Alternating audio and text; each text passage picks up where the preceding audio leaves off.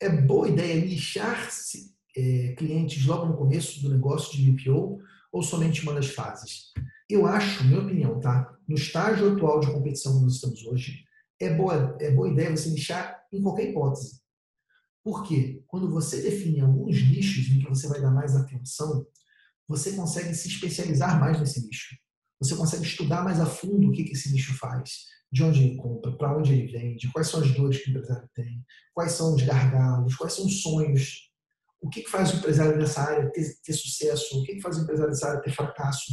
Você começa a falar os, os jargões do, do segmento, você começa a falar os termos do segmento. Tem nos últimos vindo muitos infoprodutores com a gente, porque eles sabem que nós somos empresários contábeis, nós somos empresários contábeis que entendemos do jogo dele. E quando eles veem um empresário contábil falando termos do mercado, ele fala: caramba, esse tipo de cara que eu quero do meu lado. Porque ele sabe do meu negócio, ele entende o meu negócio. Então, segmentar seja para BPO financeiro, seja para consultoria, seja para consultoria tributária, seja para contabilidade em si, é muito poderoso. Quando você se segmenta, você vira especialista quando você vira especialista, você ativa gatilho mental de autoridade. Serviços profissionais, gente, que requerem confiança, o gatilho de autoridade é um dos mais importantes. Se ele não enxerga que você é autoridade no assunto, você já, tá, você já começou o jogo perdendo. Por outro lado, se você entra numa, numa negociação com as pessoas já sabendo que você é fera, a chance de você fechar um contrato com um bom preço é muito maior. Então, a segmentação é uma estratégia muito poderosa. Significa que eu vou trabalhar só com aqueles segmentos? Não, você pode pegar clientes fora do segmento. Eu só sugiro que você tenha alguns segmentos que você vai dedicar mais atenção. Você vai ficar mais próximo deles, porque são segmentos que você vai ser imbatível. Os outros você vai pegar também, mas talvez sem tanta intimidade quanto com aqueles segmentos dois, três ou quatro segmentos que você escolher. Então, para mim, faz todo sentido sim você segmentar, inclusive no BPO financeiro, com essas empresas.